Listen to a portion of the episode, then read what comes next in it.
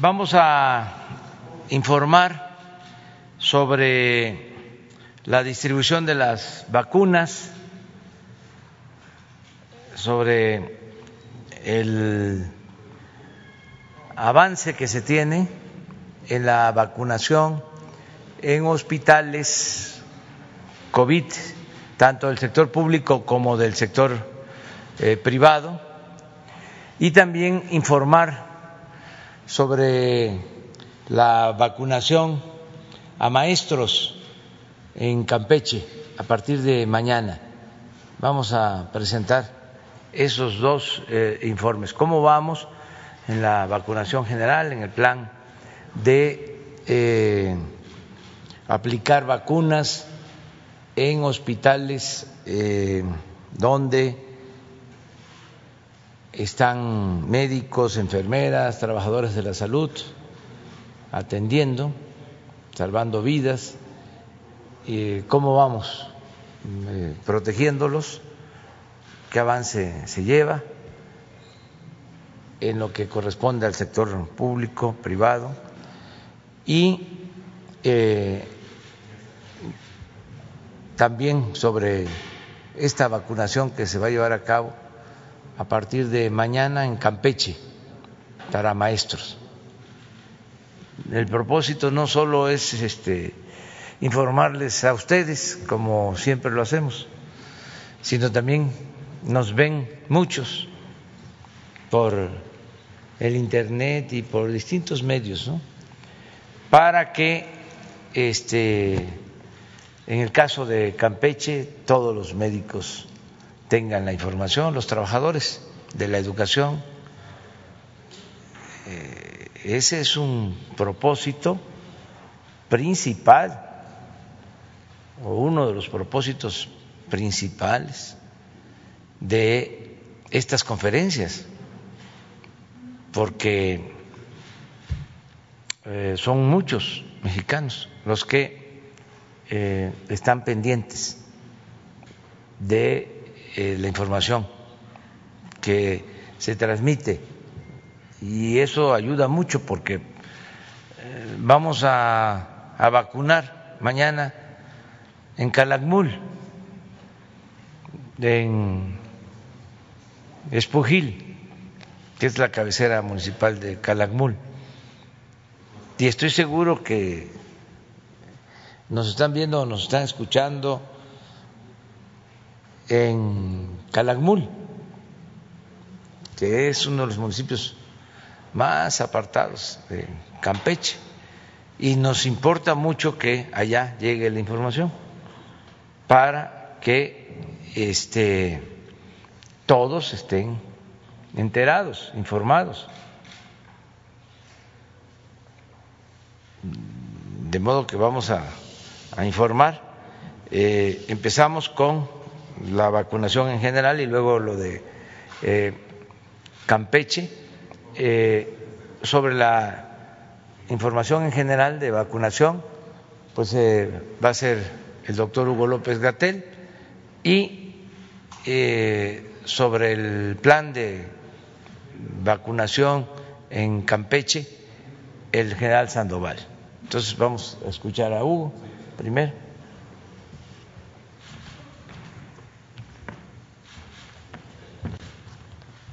Con gusto, presidente. Gracias. Muy buenos días, secretarios. Muy buenos días. Muy buenos días tengan todas y todos ustedes. Vamos a presentar con gráficos en el informe técnico del 22. Nos vamos directamente a la parte de vacunación. Esta es una actualización con respecto a lo que presentamos ayer por la tarde a las 19 horas en la conferencia vespertina.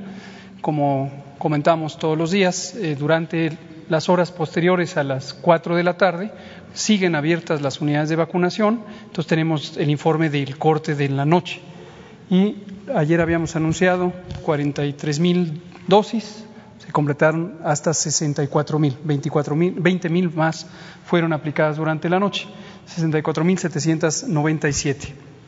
Aquí quiero destacar que, como se puede ver en la gráfica, tuvimos la fase de calibración, desde el 24 de diciembre hasta el 12 de enero y posteriormente una cantidad mucho mayor de dosis en la medida en que tuvimos embarques más grandes.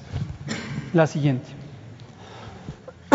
Las dosis acumuladas son 567.379 y se puede ver también el cambio de velocidad de aplicación. Ahora aquí eh, insistimos en que quede claro que el gobierno mexicano está listo para recibir y poner. Y esto es inusual. La mayoría de los países enfrentan retos de organización, de logística, de participación, incluso a nivel comunitario o nivel local, y esto a veces representa el elemento principal del reto de poder poner las vacunas inmediatamente. No es el caso de México. En México, conforme recibimos vacunas, estamos en capacidad de ponerlas la misma semana. Esto es una ventaja importante. Recordarán que al inicio de la preparación en México y en el mundo existía la duda de si se necesitaba una red de ultracongelación como elemento indispensable para poder utilizar la vacuna de Pfizer. Sin embargo, afortunadamente Pfizer eh, llegó a esta innovación tecnológica relativamente simple pero muy poderosa, que son unas cajas de ultracongelación. Con el uso de hielo seco permiten tener la vacuna todavía en conservación de ultracongelación y esto extiende la eh, disponibilidad de la vacuna hasta los puntos casi cercanos a donde se aplica. Una vez que se trasladan esas cajas con la modalidad y, que diseñan las Fuerzas Armadas, el general Sandoval presentará hoy el caso de la distribución a Campeche, pero es exactamente lo que se ha estado utilizando, ya se desempaquetan estas vacunas de las cajas de ultracongelación y se ponen en las hieleras convencionales porque pasan a temperatura de refrigeración. Y tenemos eh, un tiempo de uso que es eh, mayor a la velocidad a la que las ponemos. Es decir, nosotros programamos para ponerlas en cuatro días, aunque en realidad podemos extendernos hasta seis días y todavía tenemos una buena conservación del producto. Y eh, también esto es importante porque en la medida en que los países empecemos a recibir más vacunas, tendremos eh, éxito, pero si la vacuna se queda estacionada en ultracongeladores en algunos países, desde luego representa una pérdida de oportunidad para otros que sí estaríamos en posibilidad de ponerla. La siguiente. Esta es una distribución general de las dosis aplicadas entre las distintas eh, instituciones. Eh, al momento el sector privado tiene solo 1% porque arrancamos esta semana con el sector privado. Recordarán que en los embarques previos habían sido enviados a eh, los hospitales del sector público, pero esta semana ya se incorporaron una veintena de hospitales privados y en estos ya se está poniendo la vacuna. Y vamos a, en este embarque, también a completar ese segmento. La siguiente, por favor. Y estos son los esquemas de primera y segunda dosis. Eh, la segunda dosis se está poniendo y esta duración entre la primera y la segunda es de 21 días. Aquí también recalcamos, hubo un poquito de confusión en algunos medios de comunicación a lo largo de la semana que comentaron que se había cancelado la segunda dosis. La confusión aparentemente fue a partir de un comunicado local en el hospital de Torreón. Sin embargo, y hemos aclarado, lo seguimos aclarando, no hay ninguna cancelación. Es importante que se ponga la segunda dosis. La Organización Mundial de la Salud ha recomendado que se podría, en caso necesario, extender ese periodo. Originalmente en diciembre se habló de 28 días en vez de 21 y en la recomendación más reciente que emitieron a principios de enero, el 8 de enero, hablan de que podría extenderse hasta 42 días. El Grupo Técnico Asesor de Vacunación de México está eh, por darnos formalmente el comunicado, pero considera que esto es factible. Eh, ellos sugieren que podría ser hasta de 35 días el intervalo, lo que permite expandir, desde luego, la cobertura con primeras dosis, pero garantizando que haya la segunda dosis. Entonces, indiscutiblemente va a haber segunda dosis. Hasta el momento, con las vacunas que llegaron, estamos teniendo la posibilidad de ponerla la segunda dosis en 21 días y conforme se vayan llegando a los calendarios se seguirá poniendo. Como tenemos pendiente que nos resuelva Pfizer la atenta petición que le hizo el señor presidente de que logremos tener alguna dotación durante las tres semanas del intervalo en donde se eh, temporalmente se pospone la entrega. Entonces ahí estaríamos viendo si necesitamos expandir a 35 días. Si llega vacuna suficiente antes, no habría necesidad. Si no llega en esas tres semanas, podríamos con toda tranquilidad y seguridad expandir a 35 días y una vez que se restituya los envíos convencionales, que será del 15 de febrero en adelante, ya volvemos al esquema de 21 días. La siguiente, por favor. Por las entidades federativas, aquí se puede ver la distribución de lo que se completó ayer. Este 29% es del embarque de eh, 219.375 dosis que recientemente llegaron el martes próximo pasado y así es como se está distribuyendo en las entidades federativas. Aquí tener presente que cuando decimos entidades federativas es físicamente las entidades federativas, pero este es un operativo del Gobierno de México y la diferencia entre los tiempos de aplicación no guarda relación alguna con la capacidad instalada local. Tiene que ver con la distribución física de los hospitales, el personal y cuáles son los elementos de este personal que se vacuna. Ahora quiero destacar también que aunque se trata de un operativo del Gobierno de México, hemos tenido excelente actitud de cooperación de las 32 entidades federativas. Y esto es muy positivo en los sistemas de salud de los estados.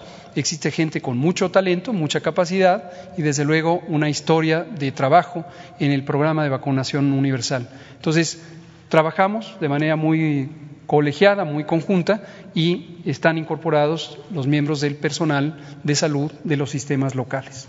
La siguiente. Y para el paquete reciente, aquí lo sumamos a 241.475 dosis, son las que llegaron el martes eh, reciente y las que habíamos dejado a propósito deliberadamente guardadas en el INCAN específicamente para proteger la segunda dosis, precisamente para proteger esa segunda dosis y que se pueda poner en tiempo y forma suman 241.475 y las distribuimos de esta manera. 130.125 son primeras dosis y 91.350 son las segundas dosis de quienes irán llegando a los 21 días desde que se pusieron la primera. Allí, bueno, se enviaron a Nuevo León 6.825, a Coahuila 15.335 y se quedaron en la Ciudad de México 69.190.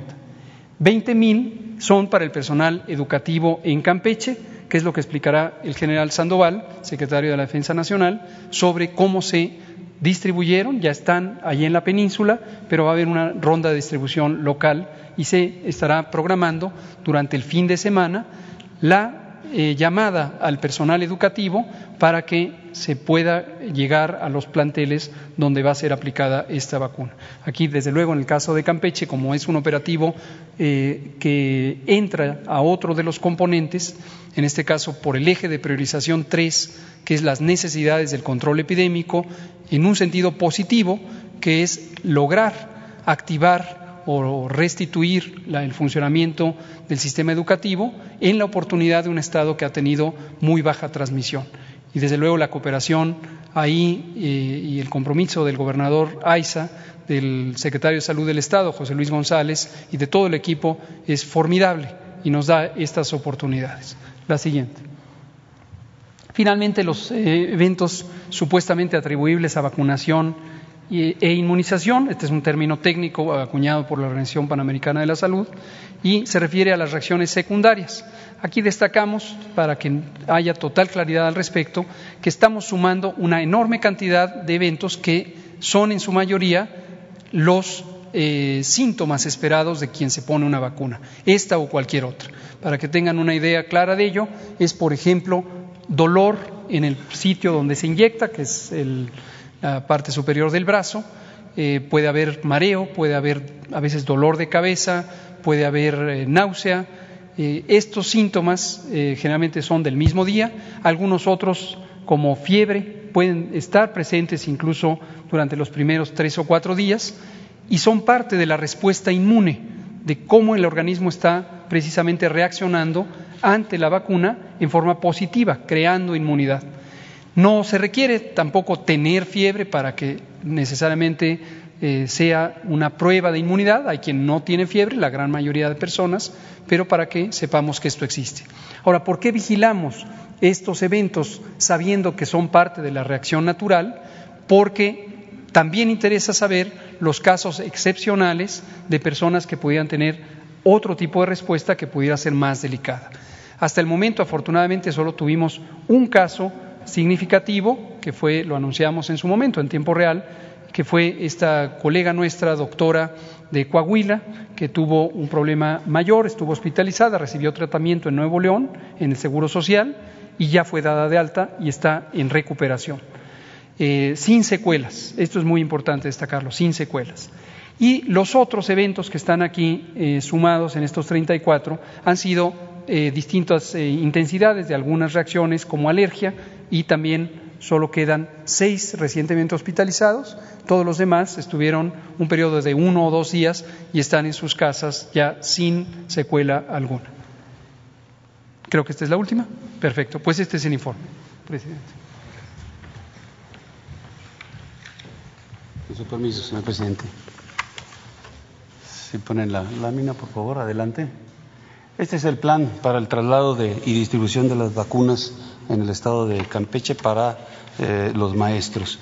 Eh, dentro de la planeación, a las 5 de la mañana del día sábado estaremos eh, extrayendo las vacunas del Centro de Investigaciones Regionales en Mérida para poder iniciar el movimiento a los cinco puntos de redistribución de vacunas, que serán Campeche, Champotón, Ciudad del Carmen, Escárcega y Espujil.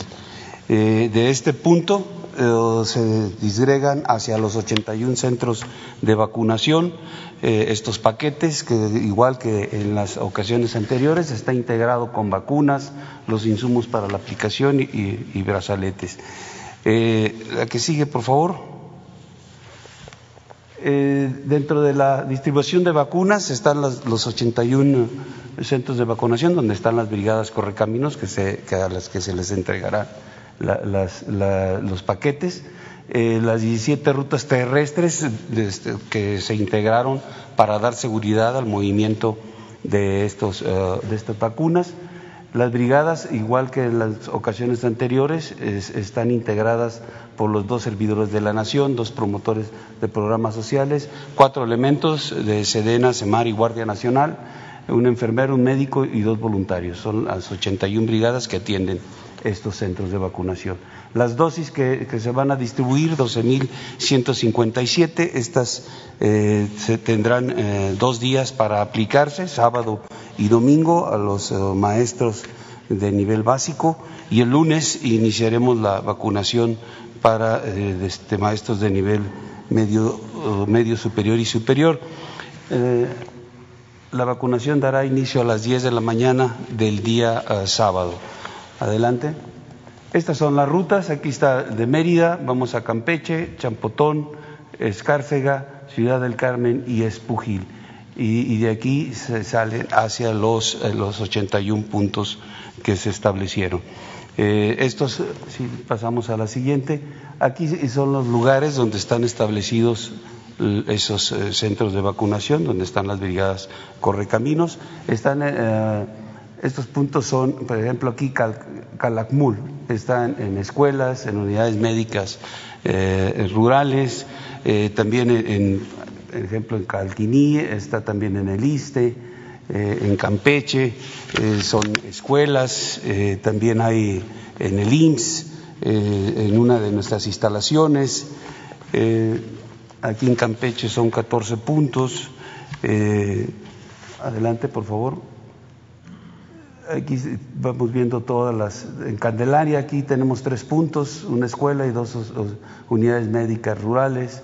En Ciudad del Carmen, eh, aquí están las escuelas: la Escuela Secundaria General número 5, la Escuela Secundaria General número 17, la Técnica número 40, el Hospital, eh, el hospital Regional de Mamantel, el, el IMSS en la unidad médica familiar, eh, en el Hospital General de Zona, en el IMSS, así están todos, todos los puntos, son seis puntos ahí en Ciudad del Carmen, eh, también eh, en Champotón, tenemos, en la siguiente, por favor, tenemos 14 puntos entre el IMSS, ISTE, unidades médicas, en Escárcega, 8 puntos.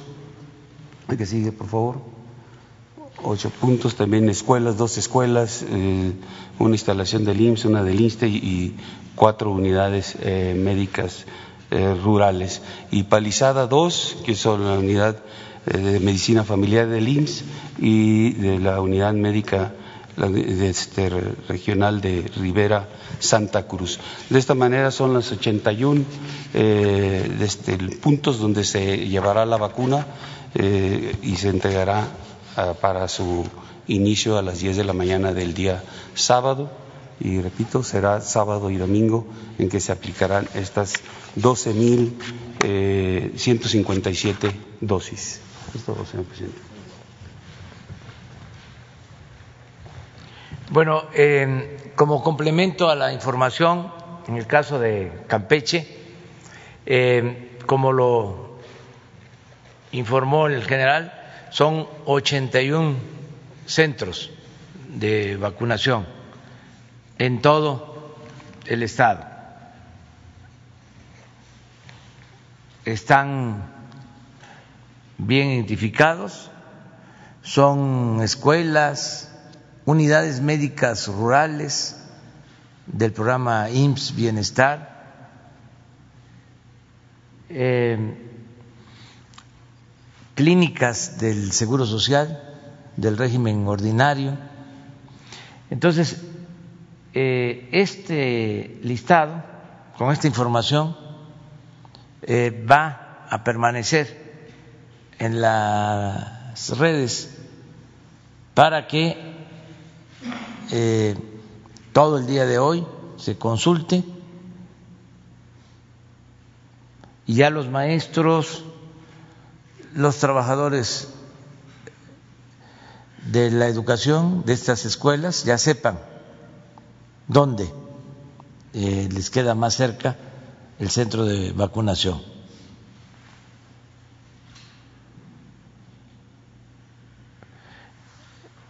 se aclara que estos centros de vacunación, que son 81 centros en Campeche, van a permanecer hasta el martes. Sin embargo, mañana, sábado y domingo corresponde a la educación básica pública. Educación básica pública. ¿Qué es la educación básica? ¿O qué niveles de escolaridad comprende? Es preescolar, primaria y secundaria. Básica pública. Sábado y domingo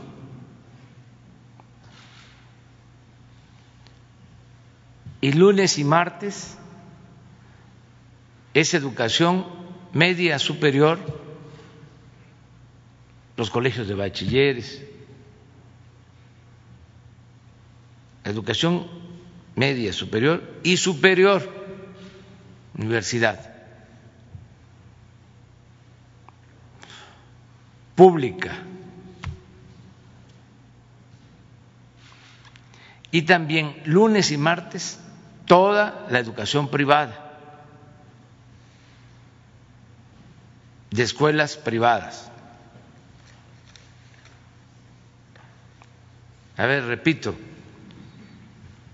sábado y domingo, educación pública de nivel básico, preescolar, primaria y secundaria, en estos sitios. Y lunes y martes, educación pública de nivel medio superior y superior en los mismos lugares de vacunación.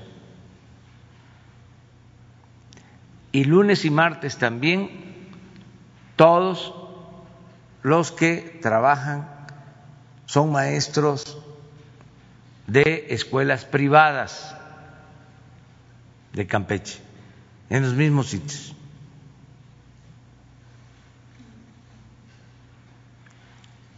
Que todos lleven su credencial, su identificación. Hay desde luego padrones, se va a buscar en el padrón, pero que además lleven una identificación.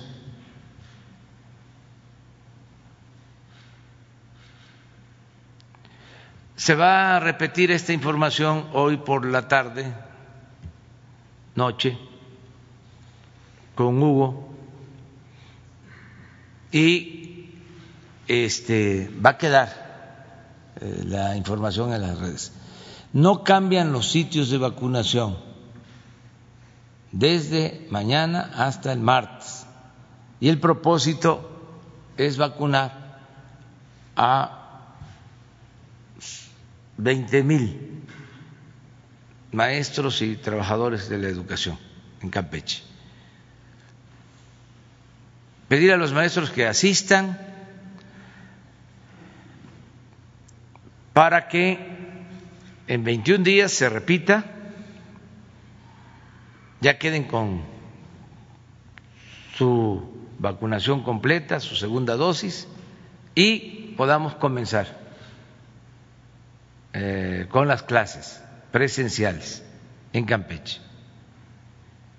No es que a partir de este fin de semana ya vamos a las clases, es hasta que tengan las dos eh, dosis ya estén protegidos. Entonces, eh, pedirles que eh, asistan, que nos ayuden, que eh, participen. Desde luego, siempre hemos contado con el apoyo del gobernador Aiza de Campeche y de todas las autoridades, presidentes municipales, comisariados ejidales,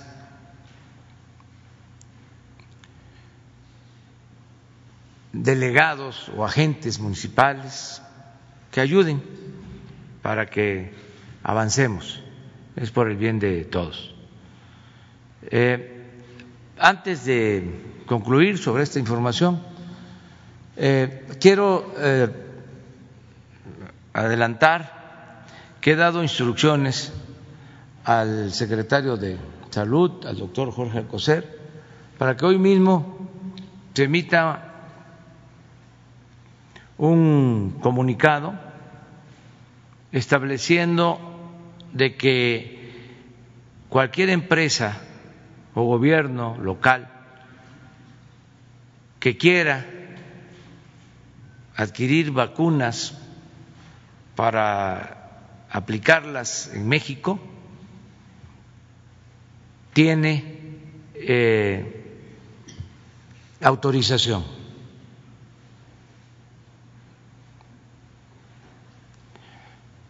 solo que deben de eh, anexar a la solicitud el contrato de adquisición de las vacunas, la cantidad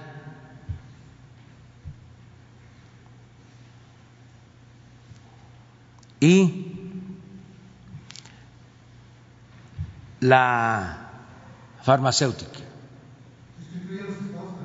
A todos, en general. Público y privado. Nada más. Los únicos requisitos el contrato de que ya adquirieron la vacuna, cuándo va a llegar la vacuna y que sea de una farmacéutica autorizada. O sea, por ejemplo, Pfizer, AstraZeneca, las que ya están autorizadas, que se están aplicando en el mundo y que se han autorizado en México o están por autorizarse. Y también en dónde las van a aplicar. Esto último para que no haya duplicidades, porque existe un plan nacional de vacunación. Nosotros vamos a cumplir con el compromiso de vacunar a todos los mexicanos. Es universal y gratuita. Ese es nuestro compromiso. Y estamos aplicando ese plan y adquiriendo las vacunas. Es más, ya se tienen los contratos, ya tenemos el presupuesto. Y hemos eh, decidido vacunar primero a los médicos, enfermeras de hospitales COVID. Segundo grupo prioritario, adultos mayores. Queremos vacunarlos a los adultos mayores lo más pronto posible, tenerlos vacunados a todos antes de que termine marzo, en dos meses. Para eso tenemos ya eh, compromisos de envíos de dosis suficientes. Entonces, y de ahí seguimos con eh, quienes tienen menos de 60 años, con enfermedades eh, crónicas y también con maestros, donde lo vaya permitiendo el semáforo, hasta vacunar a todos. Pero hay un orden, es un plan de vacunación.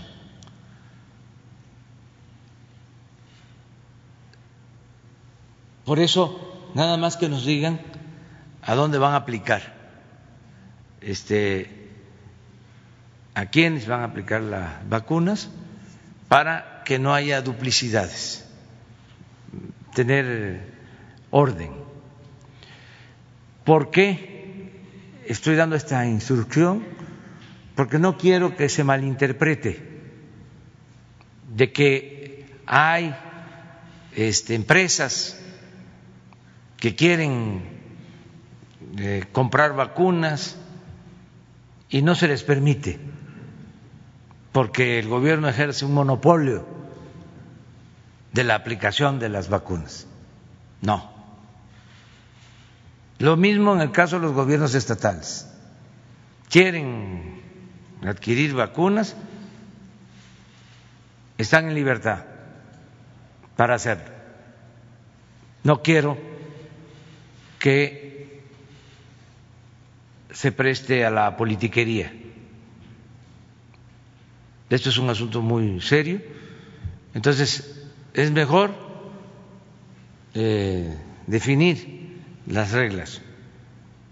No va a haber este, retrasos en las autorizaciones. Nada más, lo único es la solicitud y anexo el contrato de compra.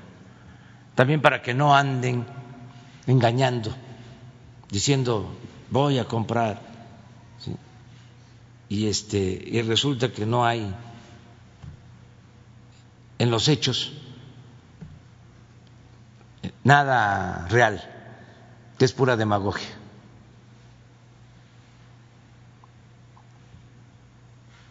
Sí, está claro, ¿verdad? Muy bien, vamos. Buenos días, presidente. Meme Yamel de Da Mexico News y sin censura. de este tema particularmente, algo que había detenido era pues que iba a haber alguna desorganización con que los gobiernos locales o empresas comenzaran con la vacunación y también pues el tema electoral, que no se usara la vacuna justamente por estas particularidades. ¿Cómo se va a evitar? ¿Va a haber algún tipo de sanción o algún tipo de control para evitar que esto se use electoralmente, particularmente en los gobiernos locales, municipales, o incluso que veamos que algunas empresas quieran vender esto, la, vacuna mucho más cara o sacar ese provecho. ¿Cómo se va a controlar esta parte? No hay este problema, porque este no es fácil conseguir la vacuna. Desgraciadamente eh, no alcanza la producción. Nosotros eh, estamos obteniendo la vacuna porque ya llevamos ocho meses en negociaciones y porque tenemos muy buenas relaciones con los gobiernos extranjeros y tiene eh, mucha autoridad moral el gobierno de México. Entonces, nos están ayudando las farmacéuticas, eh, los gobiernos, pero no es fácil conseguir la vacuna.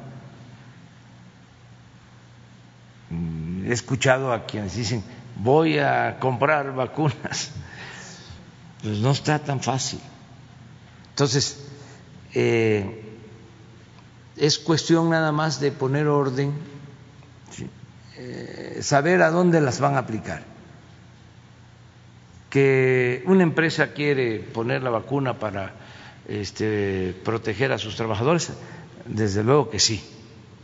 Adelante. Nada más saber qué empresa es y que aplique este, la vacuna a sus trabajadores. Ya eh, con esa información nosotros al momento que corresponda, si es que la pueden aplicar antes, pero yo lo dudo. Y esto es muy interesante también, porque nosotros eh, vamos con pasos de gigante vacunando. O sea, eh, vamos eh, a avanzar como lo estamos haciendo. Les comentaba yo que cuando hablé con el CEO, el gerente global de Pfizer,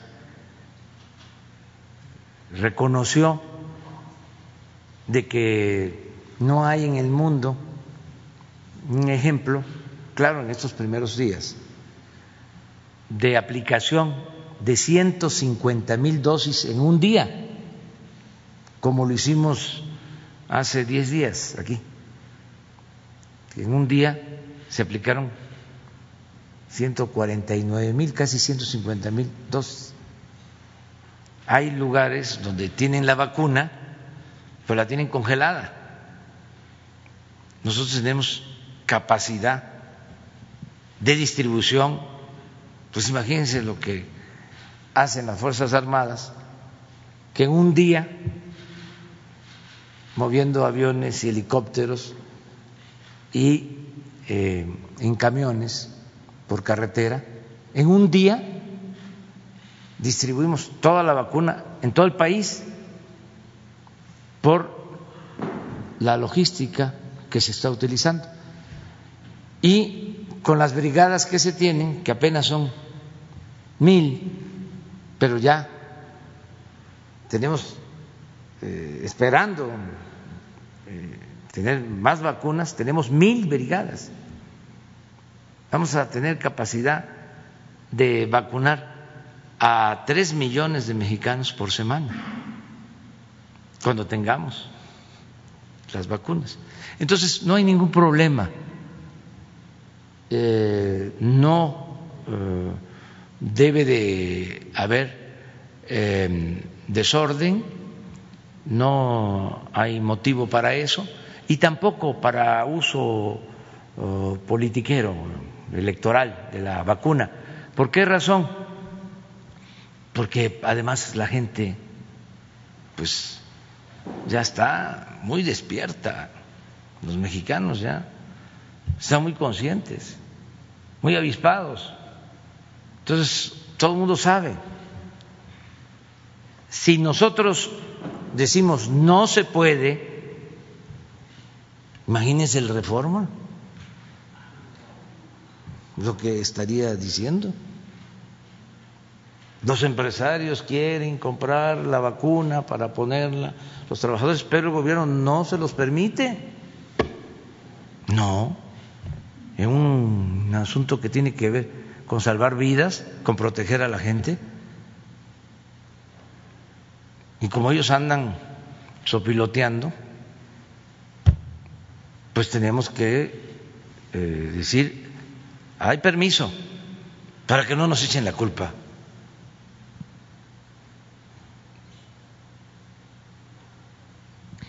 Cuentas claras y chocolate espeso. Y sobre la logística, ¿no? Particularmente, si entendemos que los gobiernos y las empresas tendrán que asumir tanto la compra como su propia logística. Ellos, si los gobiernos estatales piden el apoyo del gobierno federal o de la Sedena, ¿lo tendrán? Sí, siempre y cuando eh, sea a partir del plan nuestro de vacunación, lo que ya estamos llevando a cabo. Pero si ellos quieren llevar a cabo un plan eh, paralelo al plan nacional, no hay ningún problema. Solo es que informen dónde van a vacunar y a quién van a vacunar. Y si van a tener las vacunas. Y si las vacunas son buenas. Porque no pueden decir, eh, ya conseguimos esta vacuna y si no se está aplicando en otras partes o no tiene la calidad suficiente, pues no se va a poner en riesgo a la gente. ¿no? En un segundo tema, presidente, eh, el desabasto de tanques de oxígeno ha preocupado mucho. Ya eh, el doctor Hugo López Gatel ya habría pedido, pues, un quién es quién, que no se acapare esta participación, que no se acapare la compra ni ni mucho menos que se abuse. Ya hemos visto un encarecimiento importante, hasta fraudes con los tanques de oxígeno y también eh, con ciertos medicamentos. Y al respecto de eso, bueno, dos preguntas del mismo tema. Uno, las la de las medicinas. Eh, si ya se avanzó con estos contratos de compra con la Organización de las Naciones Unidas, teníamos entendido que sería en enero que se darían estos, eh, contratos. Y dos, en cuanto a los tanques, ¿se buscará comprar oxígeno con otras empresas? Eh, ¿Se ha visto la posibilidad en el extranjero? ¿Se va a hacer este quién es quién? ¿Cómo se va a controlar esta parte? Se está adquiriendo este oxígeno suficiente. Ya hay un plan con ese propósito. Hoy en la tarde lo puede informar Hugo y quienes están adquiriendo este, el oxígeno. Y también eh, ya se adquirió eh, la medicina que se necesita para eh, la atención a enfermos COVID, hay suficiente, la anestesia que se aplica, y en el acuerdo con la ONU de compra de medicamentos, ya también hay muy buenos resultados. Eh, el lunes voy a recibir a funcionarios de la ONU que me van a informar sobre las eh, primeras eh, licitaciones de compras ya de medicamentos en el extranjero a través de la ONU y hemos avanzado mucho. El lunes me informan y la semana próxima yo voy aquí a pedirle el martes que se informe de cómo vamos en la adquisición de los medicamentos para que no haya desabasto.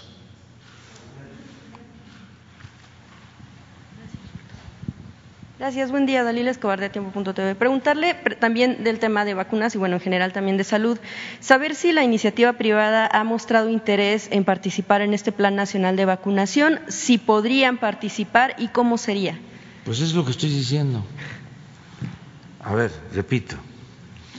Si desean participar en el plan de vacunación, son eh, bienvenidos y se les agradece de manera sincera. ¿Qué es lo que se tiene que hacer? Eh, enviar un oficio al secretario de Salud eh, explicando de que quieren participar en la vacunación, eh, ayudando en este propósito eh, que tenemos todos los mexicanos de prevenir frente al COVID, que ya han adquirido una cantidad de dosis que van a especificar en el oficio suficiente de eh, la farmacéutica de que se trate y que van a aplicar estas eh, vacunas, como ya dije, a los sus trabajadores o las van a distribuir por eh, los medios que ellos este, consideren pero yo me refería un tanto no a que ellos adquieran por su cuenta, sino ya en el plan que existe con la, adquisición que tiene el propio gobierno. Ah, Ajá, eso también hay esa posibilidad. Hay una fundación que se llama Beneficencia Pública. Beneficencia Pública.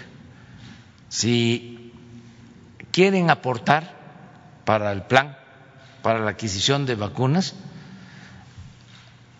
pueden hacerlo a través de la beneficencia pública para vacunas y ayudan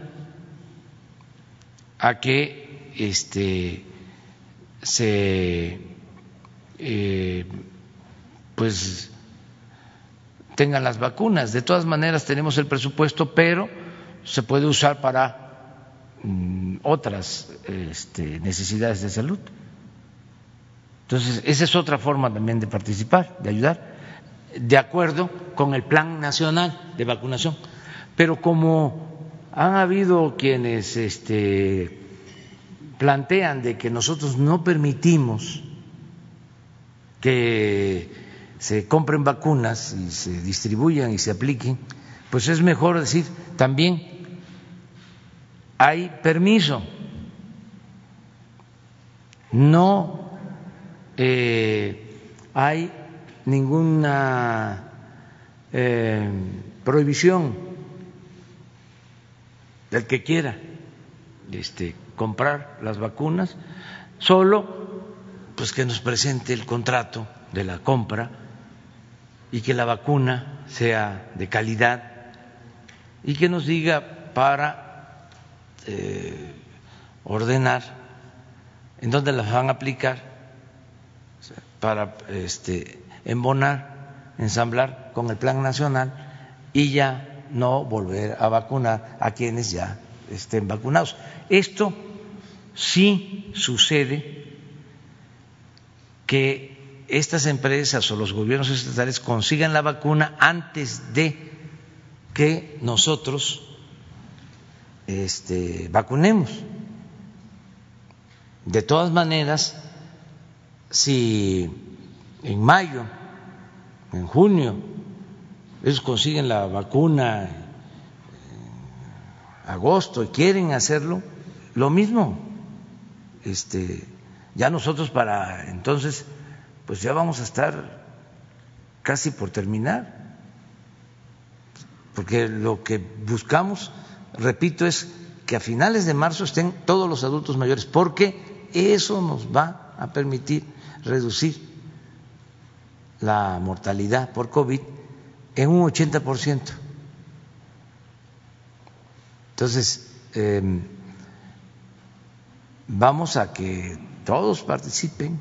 Lo mismo en el caso de los gobiernos estatales, que eh, van a a conseguir las vacunas adelante y lo pueden hacer nada más que comprueben que tienen este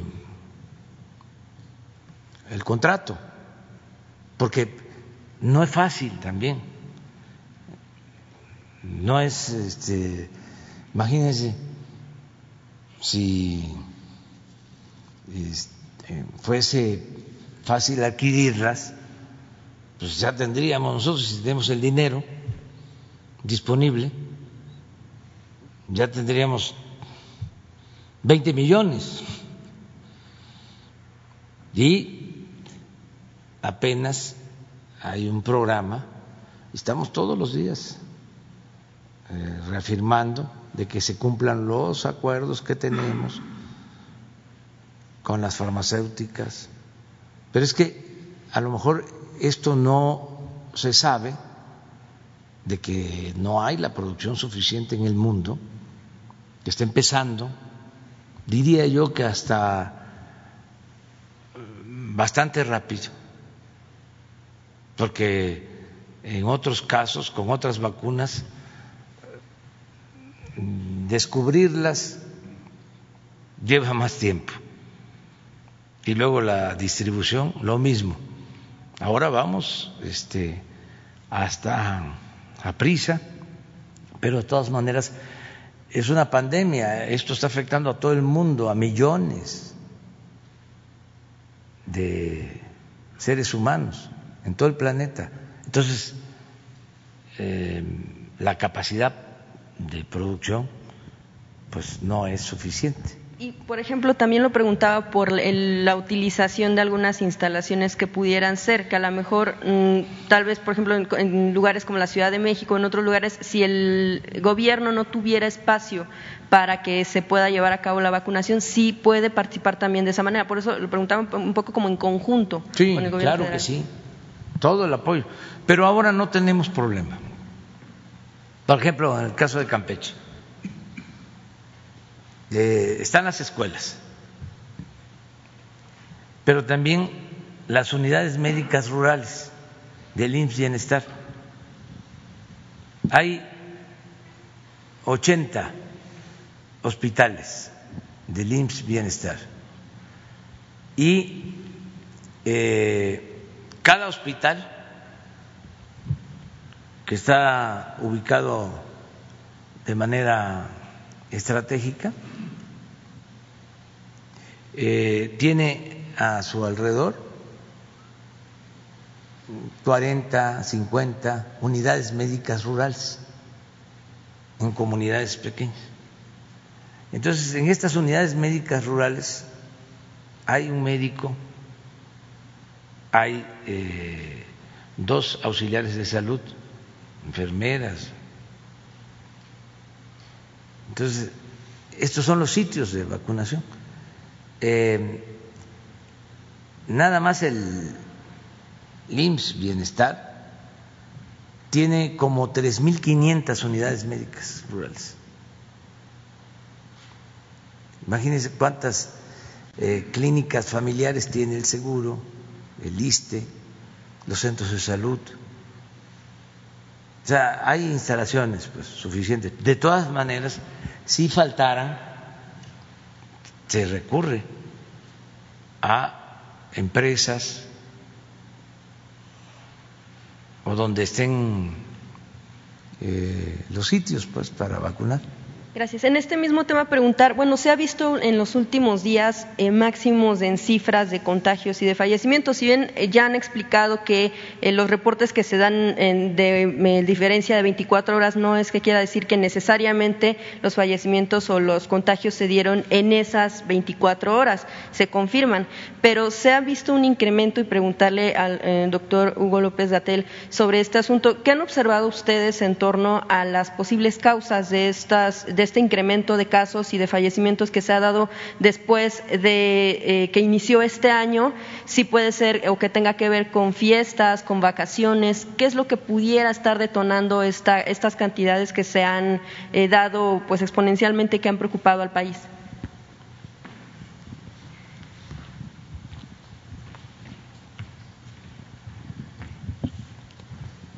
Con gusto, gracias por la pregunta ha preocupado no solo al país, sigue preocupando a todo el mundo. Cuando vemos las curvas epidémicas de los distintos países, de todo el mundo, particular en este momento en la región europea. Tenemos eh, varios países que tienen un incremento vertical, una línea vertical de ascenso en la cantidad de casos. Línea vertical, para referencia general, me refiero a que cuando uno pone en estas gráficas, en las curvas epidémicas, el aumento de casos día por día, se va viendo que aumentan de una manera sumamente acelerada. En nuestro país, quizá podemos, si son tan amables, poner la, curva epidémica de casos estimados, que es el, punto de partida. Podemos ver cómo eh, tuvimos hasta el momento dos ciclos epidémicos. El primero que empezó en febrero, el 28 de febrero, y llegó a un punto máximo, máximo en que cada semana teníamos más casos comparados con la semana previa hasta la semana 39 de 2020. La semana 39 es la última semana del mes de julio. Y eso es exactamente. Si me prestan un micrófono.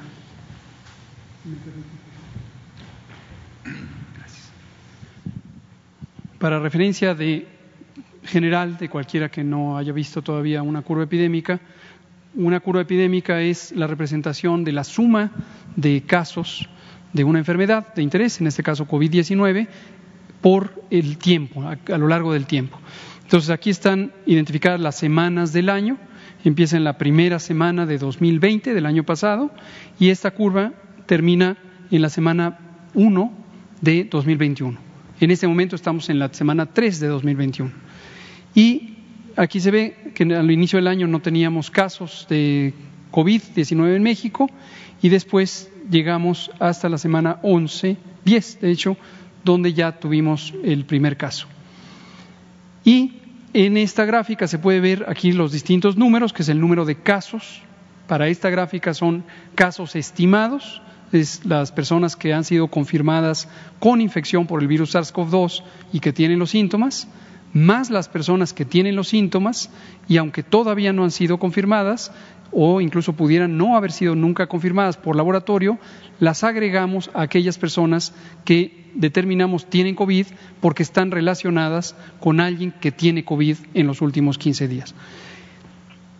Entonces, cuando se ve esta gráfica de estilo montaña que va subiendo, lo que quiere decir es que hay más casos y más casos y más casos en una semana comparada con la semana anterior. Todo esto yo sé que ustedes lo saben, pero por si alguien está por primera vez viendo estas curvas epidémicas. Y llegamos a este punto máximo, que es la semana 29, eh, perdón, dije 39 hace rato, es 29, es la última semana del mes de julio. Y a partir de agosto, el 3 de agosto, empezamos a tener menos casos durante el mes de agosto y menos casos durante el mes de septiembre. Cuando llegamos a la semana 40 del año, 40, empezamos a tener un aumento en el número de casos. Habíamos dicho desde el mes de marzo, cuando empezó la epidemia, dos cosas. Preparémonos para una epidemia larga. Todo el tiempo tuvimos la perspectiva de una epidemia larga en México y en el mundo. Ya se puede ver que esto es así. La epidemia sigue activa en todo el mundo. Y dos, en el caso concreto de México y todos los países del hemisferio norte, cuando llegara el otoño, que empieza precisamente en octubre, empezaríamos a tener un aumento en el número de casos. Esta predicción se basa en el conocimiento técnico, científico, de cómo se comportan las infecciones respiratorias, que durante otoño e invierno empiezan a aumentar los contagios. Ocurrió tal como se esperaba. Aquí un pequeño elemento. Interesantemente, en todo el hemisferio norte, la influenza que pensamos que se iba a sumar al COVID-19 no se presentó. De hecho, tenemos cifras mínimas de influenza en México y en el mundo, en particular en el hemisferio norte. Entonces empezó a subir, a subir, a subir, a subir, y en este momento está en esta fase de incremento en México. De modo que tenemos un primer ciclo epidémico, no había llegado a una reducción absoluta, como lo hemos comentado todos los días, cuando empezó a volver a subir. Cada estado de nuestro país, cada entidad federativa, los estados y la Ciudad de México, como mostramos el martes reciente, y lo mostramos todos los martes, tiene un comportamiento diferente. Algunas suben una vez, bajan, vuelven a subir, otras suben varias veces y bajan, otras suben y se mantienen estables. Entonces, regresando a su pregunta, ¿qué lo explica? No hay una sola razón. No hay una sola razón. En general, dado que el contagio es por la vía respiratoria, aunque también puede ser por objetos inertes o las manos. Achú, doy la mano, paso el virus, la otra persona se talla los ojos y le contagia o se talla la nariz y la boca. Dado que ese es el mecanismo, en general, si hay más personas conviviendo estrechamente con otras y no se mantienen a dos metros de distancia, hay mayor probabilidad de contagio. Si estamos en un espacio físico cerrado y, por ejemplo, el transporte público, la proximidad entre personas hace inviable que haya esa distancia. Entonces, el uso del cubrebocas ayuda a impedir esos contagios desde la persona que lo emite porque tiene cubrebocas que le refrena. Si estamos a esta distancia, el cubrebocas no es, en ese sentido, el elemento principal, sino el elemento principal es la distancia, el lavado de manos, etcétera. Por eso es que en todo el mundo las medidas de salud pública son las mismas. Las mismas que tenemos en México son las mismas que hay en Estados Unidos, en Alemania, en Francia, en Italia, en España, en el Reino Unido, en Australia, en Nueva Zelanda. Son las mismas, porque hasta que llegó la vacuna no existía un mecanismo de protección específica. Y ahorita el elemento fundamental de la prevención es la vacunación contra el virus SARS-CoV-2 y tenemos que tener conciencia, como lo ha dicho varias veces el secretario Alcocer, que la vacunación va a llevar un tiempo hasta que se esté poniendo y mientras tanto todos los países debemos seguir con las mismas medidas de protección. Vamos a seguir viendo entonces cifras en ascenso hasta que no se logre pues este proceso. Hasta el momento está ocurriendo y las predicciones generales tampoco tienen mucho sentido, se puede ver precisamente por esta variación. Varios países europeos tuvieron un pico, este es el pico epidémico, un ascenso durante el mes de abril y mayo, y después bajó y todos estábamos muy contentos de que ya tenían eh, una transmisión mínima. Y llegó el otoño y volvieron a tener. Hay países que han tenido tres curvas epidémicas, algunos hasta cuatro curvas epidémicas, como pasa con nuestras entidades federativas. Entonces, no hay una predicción general. la epidemia sigue activa y hay que monitorearla todos los días. Gracias. Presidente, ya nada más en un segundo tema, sin ánimo de hablar del proceso electoral que está eh, actualmente, y ni tampoco de candidatos, ni partidos, ni nada, pero sí por la cuestión del precedente que se sienta. Eh, le habíamos planteado en algún momento el tema del que se buscaba una segunda reelección en el caso de alcaldes en, Coahuila. El, el Tribunal Electoral local había dado luz verde y el Tribunal Electoral del Poder Judicial de la Federación pues lo echó para atrás. Preguntar pues precisamente este asunto de que se siente este tipo de precedentes o como lo que sucedió también en Baja California hace tiempo si esto, bueno, pues de alguna manera, eh, sin tocar el tema eh, de cuestión electoral, pero sí por la cuestión del presidente que se sienta supongo que eh, se ve como algo favorable, pero cómo de alguna manera pudiera presentarse si en los, en los tribunales locales se les da luz verde a este tipo de, solicitudes. Pues no voy a este, opinar sobre el tema, porque andan los del INE con ganas de censurarme, quieren que no haya mañaneras o que este, esté limitada eh, mi participación, que solamente hable yo de algunos temas, que yo no hable de la democracia, imagínense. La democracia es sinónimo de libertad.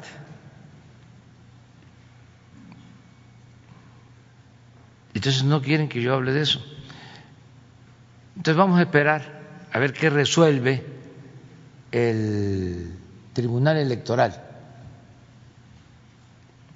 Yo eh, lo que creo es de que se debe de hablar de la democracia, de las elecciones, que sean limpias, que sean libres, que no haya compra de votos, que no se utilice el presupuesto para favorecer a ningún partido, a ningún candidato, que no se repartan despensas, frijol con gorgojo, para adquirir los votos, que no se obligue a nadie este, a votar por un candidato, por un partido, que no se rellenen las urnas, que no se embaracen las urnas como era antes, que no se falsifiquen las actas, que no haya fraude electoral, en pocas palabras.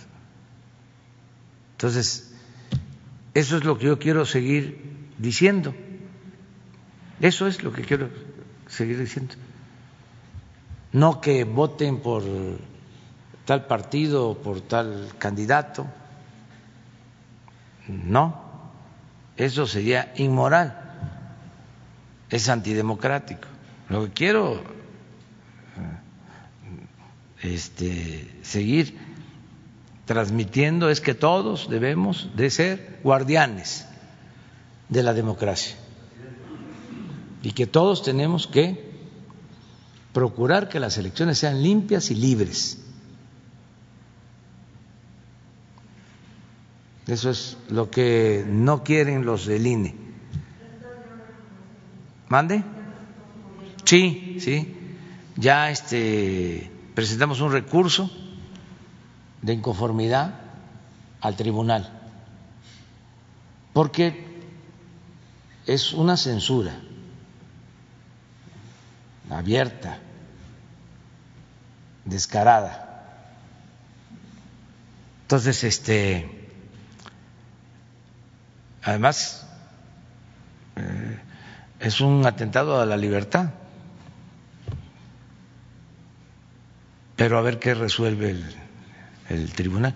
Eh, quedó pendiente la compañera. ¿Mande?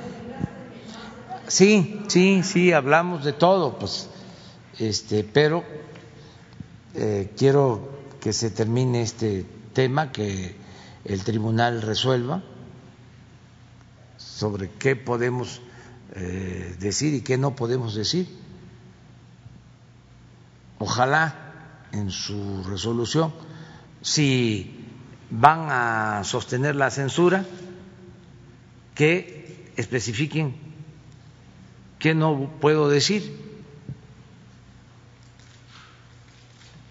para que este yo tenga aquí una tarjeta. Esto no puedes decirlo. No puedes decir que las elecciones sean limpias. No puedes decir que debe evitarse el fraude electoral. Yo no sé por qué le tienen miedo a la democracia.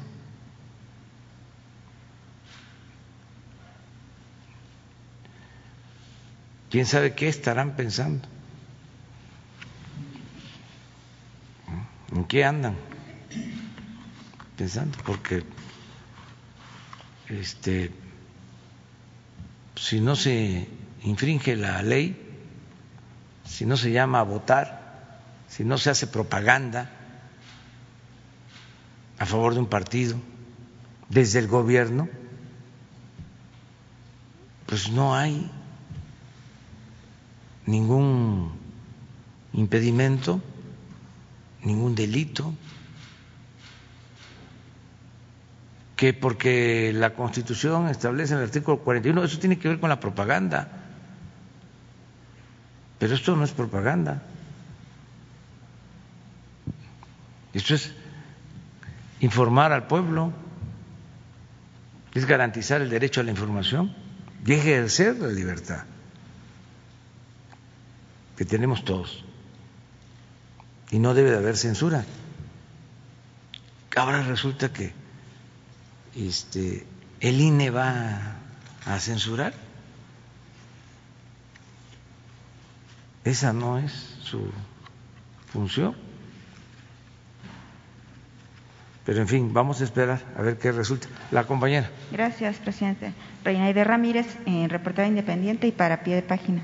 Bueno, eh, ahora que llegó el nuevo presidente de Estados Unidos eh, sobre el protocolo de protección a migrantes, ya hablábamos en, en, diciembre, se hablaba de esto que una ONG había hecho un estudio para, eh, pues bien, exhibir las, las condiciones en que estaban también eh, un grupo de reporteros de pie de página hizo un recorrido por algunos centros donde están estos eh, migrantes eh, centroamericanos y pues para constatar las condiciones deplorables, inhumanas en que se encuentran, presidente.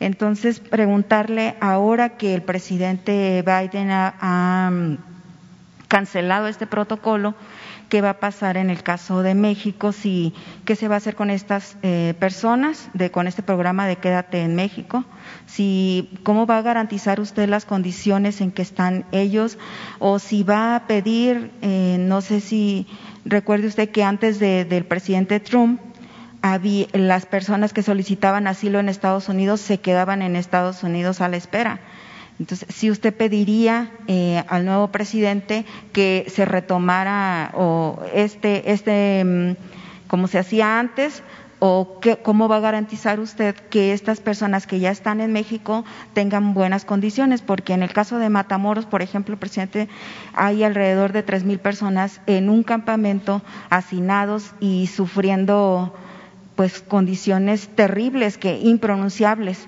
ya apareció incluso un muerto, viven en carpas, no tienen acceso a la salud, solo las organizaciones eh, no gubernamentales que vienen, eh, solidarias, que vienen de Estados Unidos o otros lugares, les llevan alimentos, les llevan medicamentos, pero sus condiciones son inhumanas. Entonces no era parte del proyecto que se tenía del Quédate en México y cómo lo va a resolver usted y si se presentaría un informe también sobre este programa, sobre lo que se ha hecho en estos dos años, la Cancillería o quien esté a cargo de este programa, eh, para ver qué es lo que han hecho y por qué se derivó en tantas condiciones tan inhumanas para estas personas.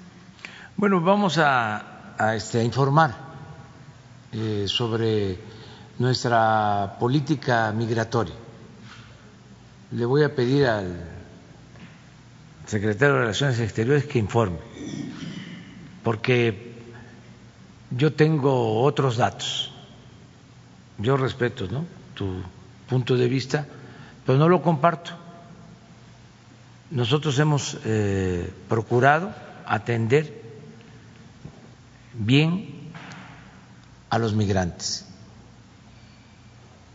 y se han respetado los derechos humanos, Incluso hemos invertido para que se mantengan los eh, refugios, eh, los albergues. Hemos estado atendiendo a los migrantes y hemos cuidado de que no eh, sean afectados sus derechos humanos, nada que ver con lo que sucedía antes, de que los secuestraban y los desaparecían. Hemos estado pendientes y los hemos protegido. Por eso vamos a esperar el informe. ¿Cuándo sería? La semana próxima. Muy bien. Porque es muy importante este, para nosotros informar. No solo porque nos los estás preguntando, además es tu derecho y existen este, dudas. A nosotros nos ayuda mucho informar, porque hay no solo medios de información en contra nuestra, que este, les molesta la transformación, que quisieran que regresara el régimen de corrupción y de privilegios. No solo es eso, también muchas organizaciones no gubernamentales que vivían del presupuesto.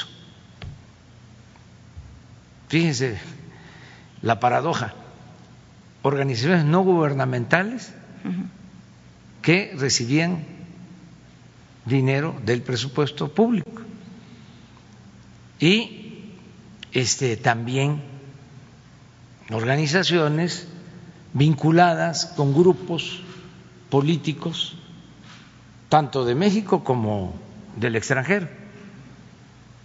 Entonces, ya cambiaron las cosas. Es como esto de el general Cienfuegos mm, se consideraba infalible a la DEA. Incluso mucha información filtrada por ellos mismos a periodistas de México. Por eso, cuando la Fiscalía decide el no ejercicio de la acción penal,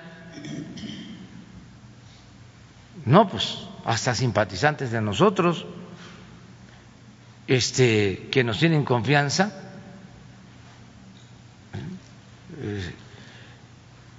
dudaron porque durante años se afianzó el criterio de que los de afuera eran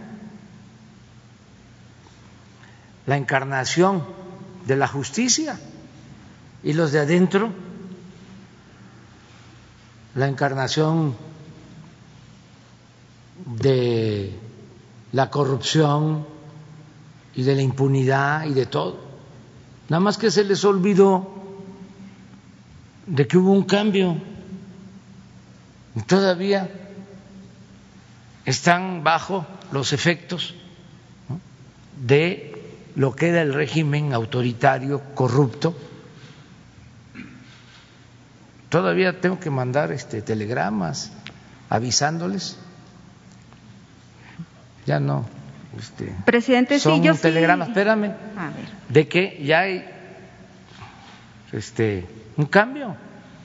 Ayer hablaba yo de un señor vigil, exagente de la DEA, inmediatamente, ¿no? Dice, no les vamos a volver a mandar a nadie, este, porque ustedes lo sueltan. Señor, seguramente el señor eh, no conocía el expediente, no esperaban de que íbamos a dar a conocer el expediente. No contaban con eso.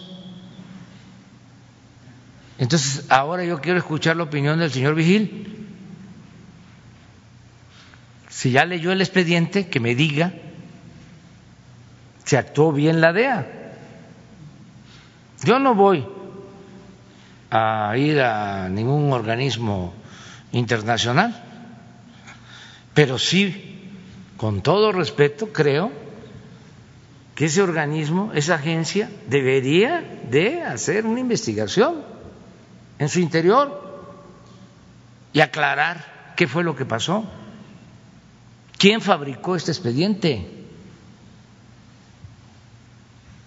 quién dio la orden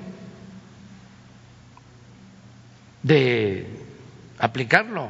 Claro. O Presidente. sea, porque está de por medio la credibilidad. Bueno, regresando, cierro el paréntesis, es lo mismo. ¿Sí? Nosotros estamos obligados a informar sobre la situación de los migrantes y los hemos cuidado y los hemos protegido y vamos aquí a informar de cómo está la situación de los migrantes que bien, están en México y eh, además de informar, también esperar la aplicación de las nuevas políticas migratorias del gobierno de Estados Unidos. Sí, nada más mm, dos, una puntualizar, presidente, que yo entiendo que, usted- que las ONG, sé, en lo que yo he sido reportera, he visto que algunas han vivido del, vivían del presupuesto y que no necesariamente eran las mejores.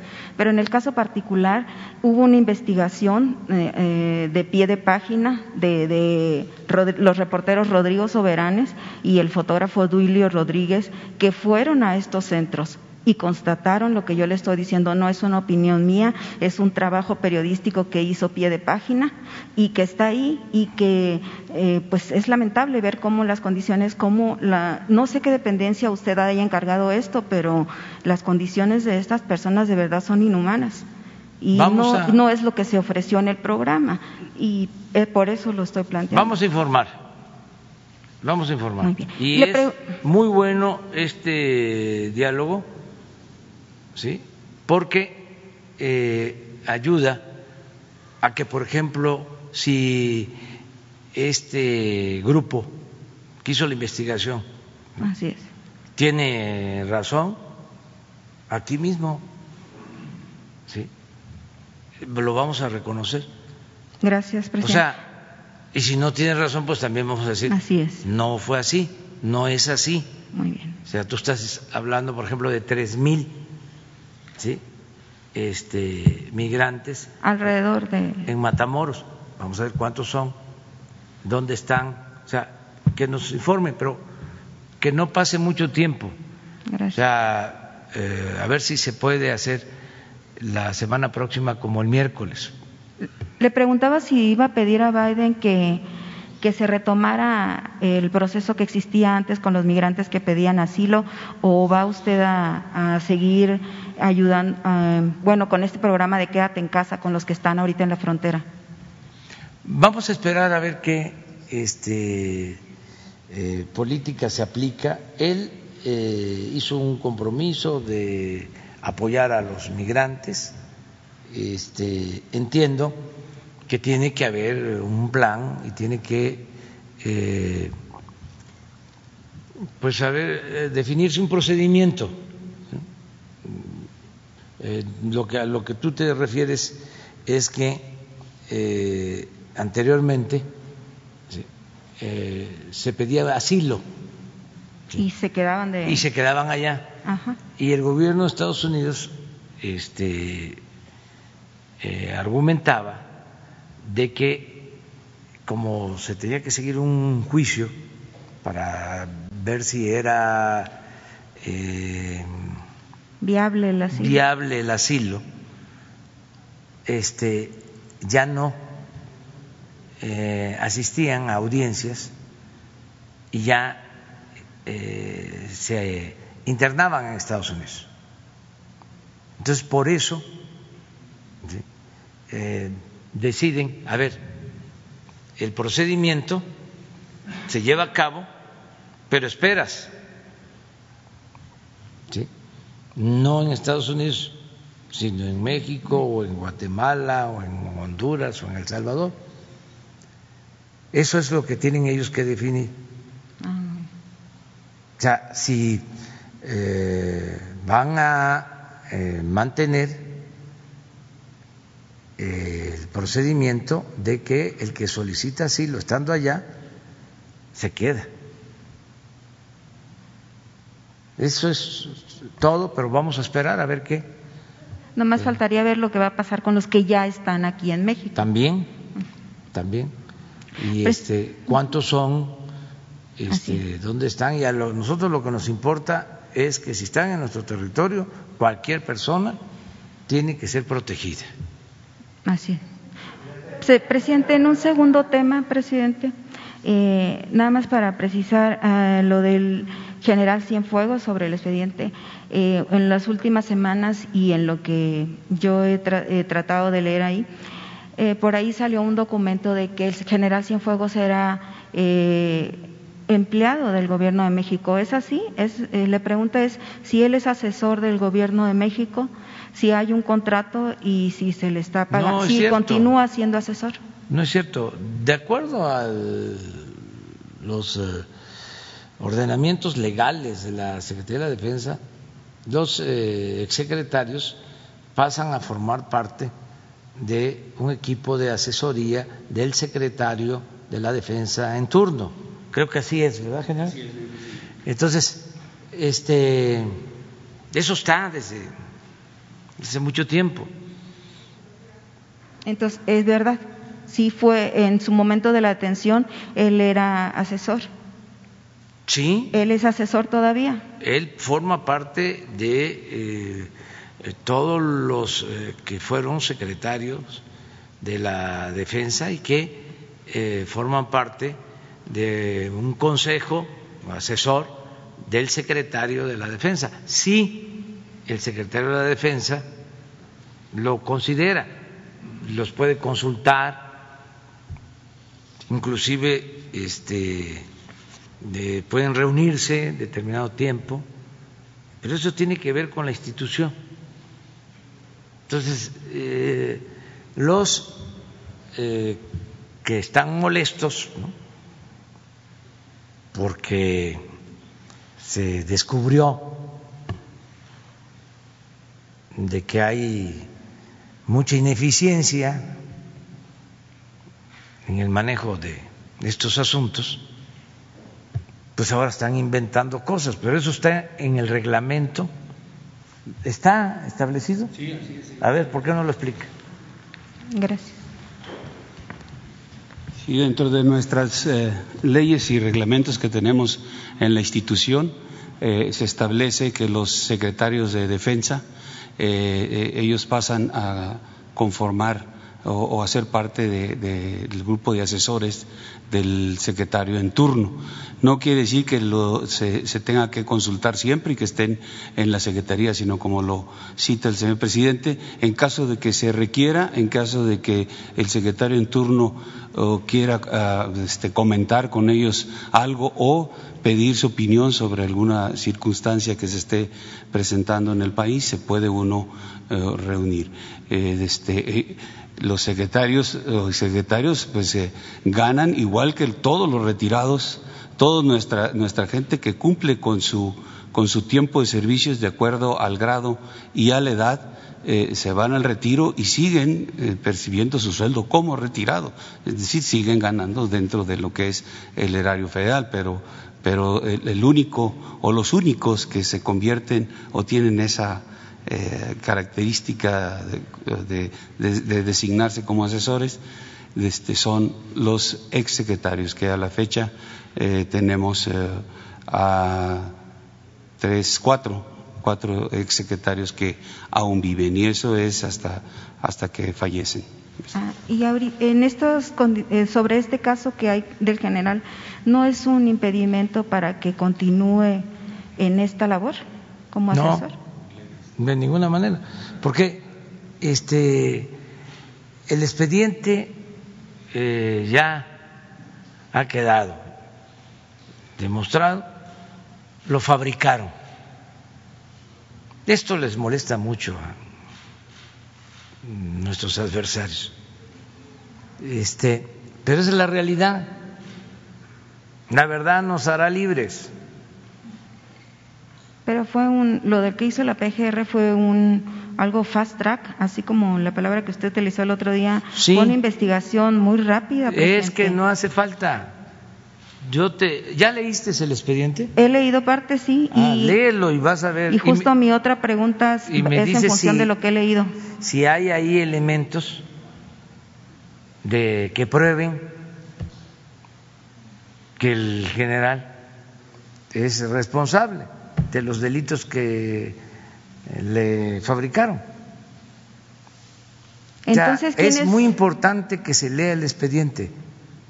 Hay una llamada, presidente, ahí, mencionan una conversación. Si no es él a quien se refieren, entonces es, es una llamada real. ¿Quién es en la, en la Sedena? ¿Quién es ese personaje a que se refiere la DEA? ¿Quién es esa? Pues que hay que preguntarle a ellos, este, porque eh, al final eh, fue como un timo de un miembro de esa organización delictiva de mejor, de más bajo nivel, a los de arriba.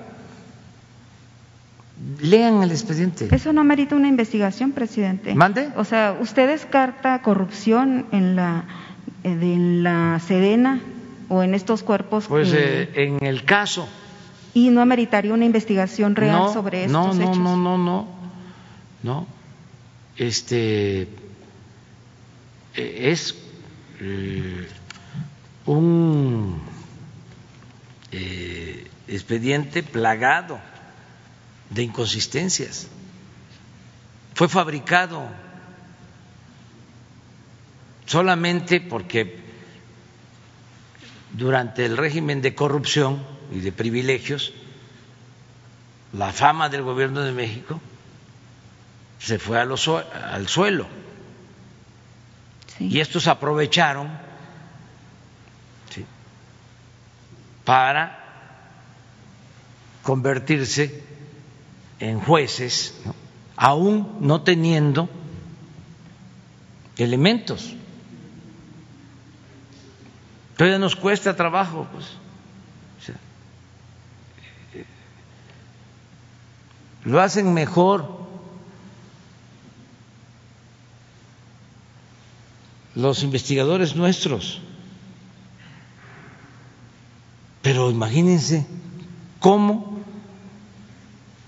se va a aceptar de que una agencia internacional salen hasta en las películas, en las series. Es increíble. Pues así es. Ni modo que nosotros vamos a inventar delitos. Ah, nada más porque se trata de la DEA. No, pero ah, sí porque si no, bien la si no se van a enojar los periodistas con nosotros. No, presidente, lo que pasa es que el ejército ha tenido un, bueno, hoy es preocupante que tiene muchísima participación en lo social, como yo ya le he comentado, Sí. o sea, su sus acciones están muy cerca de los ciudadanos y ellos tienen una instrucción militar que prácticamente pues es para, eh, pues, Pero esa- muy precisa, muy Esa es tu específica visión para- y yo la respeto. Yo lo que creo que las Fuerzas Armadas son instituciones fundamentales del Estado mexicano. Además y la corrupción. el ejército, sí, La corrupción ha permeado en todas las corporaciones en policíacas, todos, presidente. no, no, pero en todo el gobierno, Bueno, y en todo el gobierno en también. todo el gobierno, en todo el régimen, era un régimen corrupto, de pies a cabeza. Entonces, ¿por qué no investigar? Se eh, están investigando cualquier cada en donde se presentan denuncias se investiga, no hay impunidad. No existe impunidad. No hay eh, corrupción. el ejercicio de la no Mira, acción penal? pañuelito blanco. ¿Eh? Presidente, pero el- la fiscalía eh, di- dictó un Eh. ejercicio, no ejercicio de la acción penal. Sí. En algún momento usted mencionaba que dictar el no ejercicio de la acción penal era darle carpetazo a los casos que se estaban Pues investigando. cómo usted lo se había va mencionado. a, a este a mantener un expediente que fue fabricado que afecta primero a un mexicano, sea quien sea, afecta a una institución, afecta el prestigio del gobierno de México, afecta a nuestro país. Eso no se le permite a nadie. Eso era antes que este hacían lo que les daba la gana y se violaba la soberanía. Ahora no. Esto cambió. Presidente, ¿es verdad que la UIF no logró, no logró entregar un reporte de los bienes del general antes de que la Está fiscalía investigado cerrara todo este, en el este caso y va a haber mucho más tiempo ¿sí? eh, para que se sigan aclarando las cosas. Hemos dicho que si la DEA tiene información adicional, que la presente. Y quien sea. Pero la verdad, eh, hay eh, más defensores de la DEA de los que yo imaginaba. No, O sea, sí, hay que defender la verdad. puede haber, pero yo no soy uno de ellos. Hay que defender la verdad. Exacto, hay que defender la verdad. Sí, sí, la verdad es la que nos eh, hace libres. Así es. ¿sí? Y no este, eh, irnos eh, eh, por versiones no comprobables. Yo estuve años de opositor y denuncié más que nadie. Presenté eh, denuncia de traición a la patria contra Salinas, contra eh, Cedillo, contra Fox, contra Calderón, contra Peña, contra todos. ¿Sí? Pero, con pruebas. El punto no es la DEA, presidente, es la fiscalía que en un par de cuántas semanas hizo la investigación y, por ejemplo, en el caso de desaparecido solo tiene 35 sentencias. O sea, no es, eh, hizo una investigación. No, es que para qué eh, se iba a requerir más tiempo si el expediente que enviaron Debería no tenía sustento, no tenía ningún sustento.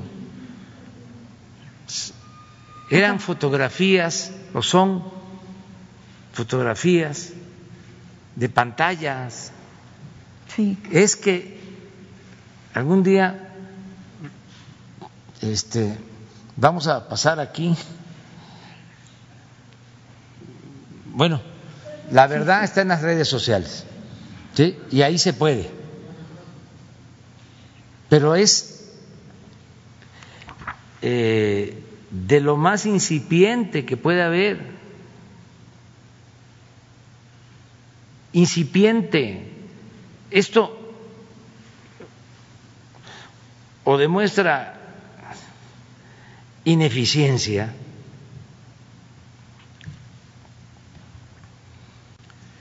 motivos políticos, venganza,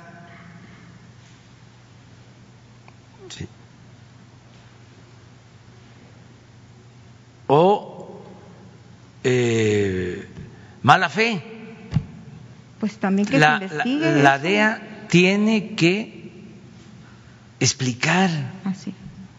Quién hizo el expediente, quién lo fabricó, por qué lo dan a conocer y por qué detienen al general diez días antes de la elección, cuando la investigación supuestamente la inician el 2013. Eso es interesante. Entonces, pero por el bien de la misma agencia, en vez de estar molestos, deberían de estar este, haciendo una autocrítica para reformarse, lo digo con todo respeto, porque lo que está de por medio es la credibilidad.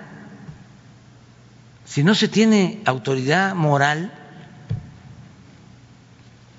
no se puede tener autoridad política. Entonces yo sí considero que es eh, muy grave para cualquier institución en el mundo que se mienta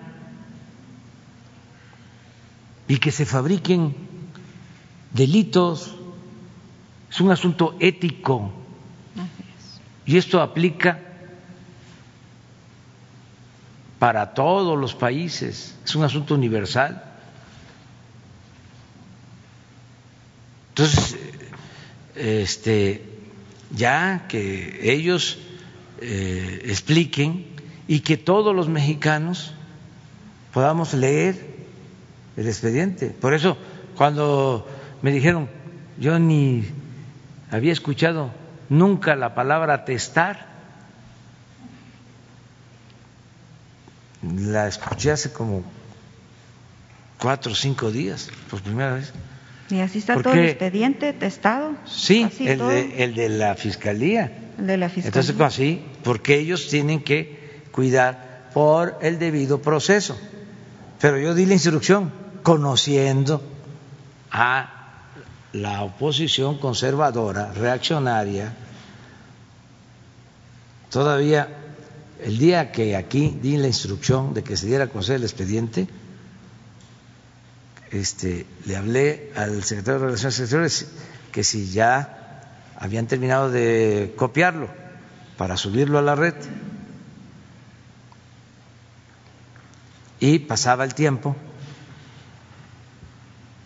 y yo sabía lo que este, iban a, a esgrimir los conservadores corruptos y sus voceros de que este no entregábamos el, expediente. Entonces, al final, le estoy hablando, a ver, publíquese, ya.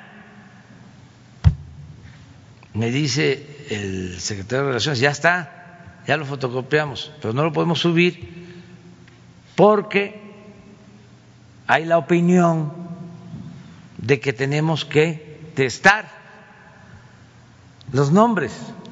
No, le dije, imagínate el reforma. Y los paladines y las paladinas de la libertad, de la radio y de la televisión. Imagínense. O sea, si nosotros borramos, ¿qué hubiese dicho? ¿Cómo se llama ese señor que es eh, italiano, estadounidense, mexicano? Buscarle, sí. Es una farsa. Qué barbaridad. Este, y le dije a Marcelo, no, sin testar, completito, y cuida que esté como lo enviaron. Bueno, fíjense, sale el expediente.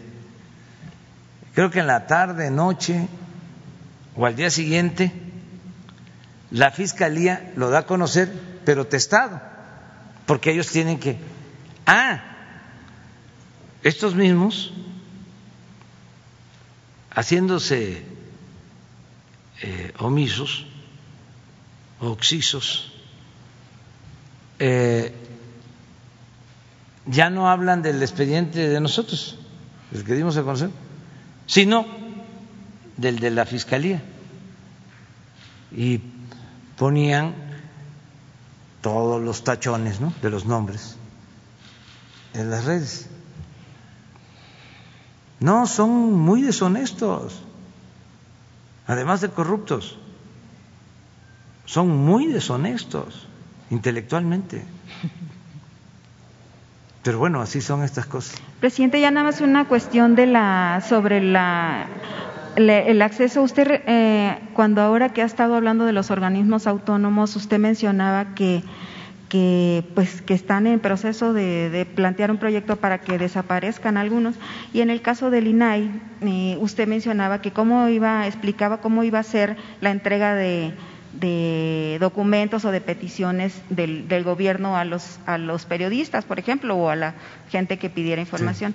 Bueno, usted dijo que iba a ser así, como pues fast track, algo rápido, pero y yo solicité tres documentos que hasta ahorita, uno a la CEP, otro le solicité a Relaciones Exteriores y otro se lo solicité a la Secretaría de Seguridad Pública. Son documentos que han venido a exponer aquí y no me los han querido dar, que porque no son públicos. Entonces, usted puede ser diferente, presidente, pero sus funcionarios no son diferentes. No te los van a entregar, el lunes te los entregan, los tres. Por eso es muy bueno tener este diálogo. Por eso está mal que quieran censurarnos los del INE. Pues sí. Si aquí tenemos posibilidad de atender muchas cosas. O sea, el lunes te entregan los documentos. Y la última. sí, adelante. No. Presidente, este, y nada más decirle que si ya vio que en Arizona están aplicando la vacuna sin bajarse del carro, ¿no habría. ¿Qué opina de eso? No, si no podría ser aquí una medida para más rápido. Pues cada quien tiene su este, plan. Lo importante es que se avance en la vacunación, no solo en México, en el mundo, para que eh, ya no siga sufriendo la gente, no haya tanto dolor y fallecimientos, porque es muy lamentable lo que está pasando, ¿no? O sea, duele mucho.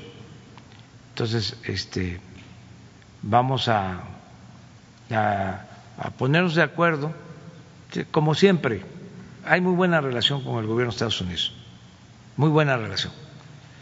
Eh, nada más decirte de lo de la transparencia. Ah. Hoy estábamos viendo lo de uno de estos reclusorios, este, el de Papántala, no está todavía entregado. Siete mil millones de pesos se llevaron con- por el reclusorio. Pero eh, a lo que voy es de que está resguardado la información por 15 años. Usted puede desbloquearla. Claro que la vamos a desbloquear, pero lo que quiero decirte, ¿qué hizo el Instituto de la Transparencia? Sí, Pues fue una especie de organismo, no lo voy a decir, pero que se hacían de la vista gorda, pues. Eso también es verdad, presidente. En Sonora, bueno, yo el que conozco es el de Sonora, y son afines y hacen lo que dice la gobernadora o el gobernante en turno. Entonces, y además tienen exceso de gastos, o sea, de verdad son, es un insulto a la gente porque sí, o sea, no hacen lo que tienen que hacer y, y lo hacen conforme a le dicten los funcionarios públicos. Sí. Sonora, Son- por ejemplo, tiene un, cada semana se reúne un grupo del gobierno para decir qué contestar y qué no contestar. O sea, cómo bloquear la información. Tiene razón, quizá que necesita una reestructuración, pero así como desaparecerlo, sí, quíteles el, la alberca, los edificios, los, los carros del año, los guaruras, los, los, Es que- los choferes. O sea, lo tienen de hacer, todo. Lo podemos hacer eh, si hay voluntad. eh, Pero no la transparencia, para- presidente, ya se con ganó en transparencia, eso. no, con transparencia. Es que garantizar la transparencia no significa tener un aparato para eso. Incluso esos aparatos los crearon para simular, Así. o sea, son organismos alcahuetes. Está fuerte lo que estoy diciendo, pero podría decir paleros. Entonces ya, este, acabar con la simulación.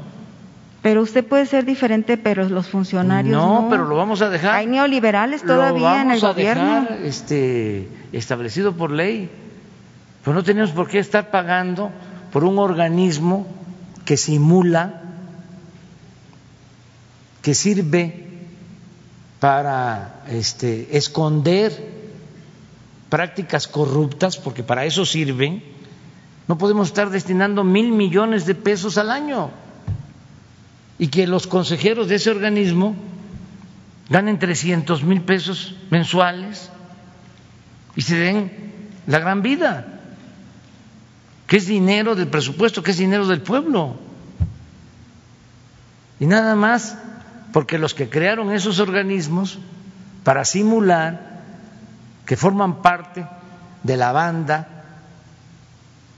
de saqueadores, nada más porque este, a ellos no les gusta, este, nos vamos a quedar callados. No, vamos a debatirlo.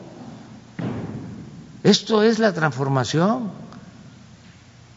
O sea, ¿cómo es posible que se paguen por ocho penales 16 mil millones de pesos al año? a razón de tres mil quinientos pesos por recluso diario. ¿En dónde suceden estas cosas? ¿Y dónde estaba el Instituto de la Transparencia? ¿Qué hacían? Entonces, si el gobierno está haciendo un ejercicio de transparencia todos los días, ¿por qué no todos hacemos lo mismo? Pero ¿cuál sería el contrapeso del Estado como el poder legislativo. Pero ese es contrapeso de usted, del legislativo y del judicial y del ejecutivo, pero del Estado en su conjunto. Del Estado en su conjunto. El INAI ha, logrado, ahí se han logrado muchos trabajos periodísticos que han logrado esclarecer muchas. El poder, no, yo no conozco nada. Discúlpame. O sea, tenemos otros datos. O sea, nada. O sea, al contrario ellos fueron los que ocultaron lo del eh, Odebrecht. Bueno, sí. Lo de la tranza esa de Odebrecht. Ellos ocultaron la lista de las grandes corporaciones que fueron beneficiadas con condonaciones de impuestos. Ahora dígame, ¿dónde está este el aporte? A ver que me digan qué asunto han resuelto. Pues más bien el trabajo ha sido de, los, de muchos periodistas que han logrado sacar eh, información. pero eso lo pueden seguir sacando y más, mucho más, sin necesidad de que nos cueste tanto. Y así, eh, organismo por organismo. ¿Para qué? Imagínense si resolvemos que en vez de mil millones, este, mejore el sistema y que haya una auténtica transparencia, que todo el ciudadano que solicite información se le entregue rápido, en 72 horas y que este, en vez de mil millones lo podamos resolver con 300 y nos ahorremos 700 millones. ¿Por qué? Porque ya no vamos a tener esos sueldos de 300 mil y asesores y toda una este, estructura administrativa costosísima, onerosa, esos organigramas. Entonces, ahorramos. ¿Por qué no eh, tuvimos que solicitar créditos ahora con la crisis por la austeridad? ¿Saben cuánto nos ahorramos con lo de los fideicomisos que tampoco querían? 75 mil millones de pesos. Pero de ahí salió para dar los créditos a las pequeñas empresas, de ahí sale para los apoyos a la gente, sin endeudarnos, sin aumentar impuestos, sin gasolinazos. Entonces tenemos que ahorrar sin desaparecer la función.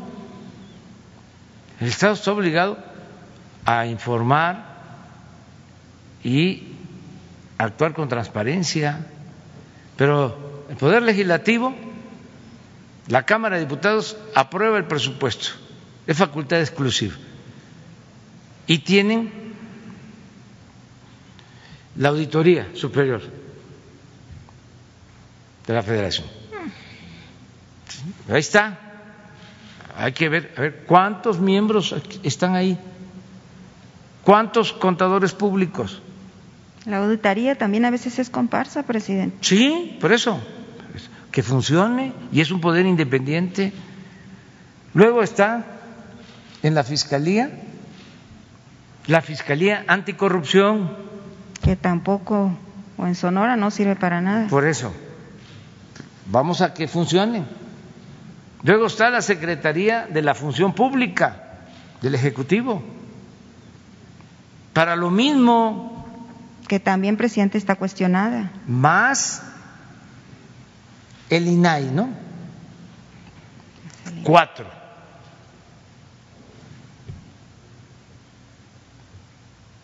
Este es mucho. eh, el gobierno estaba ensimismado y sigue estando. Todo el presupuesto se queda en el mismo gobierno y no le llega al pueblo. Y además, hacer esta reforma administrativa no implica despedir a trabajadores. No. Los trabajadores se eh, reacomodan en otras áreas. Yo les comentaba que desaparece la coordinación de presidencia, donde estaba nuestro amigo Alfonso Romo, que nos ayudó mucho y que lo respetamos mucho. Y esa coordinación venía desde la época de Salinas y la tenía Córdoba Montoya. Entonces ya desaparece.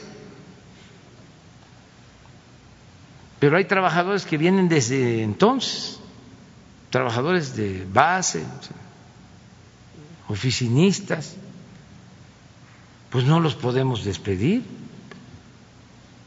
Tienen 25, 27 años. Entonces, ¿qué se hace? Van a pasar a la Secretaría de Economía, a otras áreas, a ayudar en lo mismo, sin despedirlos, pero si nos ahorramos arriba este recursos, eso es todo, o sea, y, y, ya vamos a seguir hablando. Me tengo que ir porque sí, gracias, presidente. ya no hay avión presidencial. No, el lunes, el lunes, el lunes, ahí está. Bueno, quedan, Leti, apúntalos.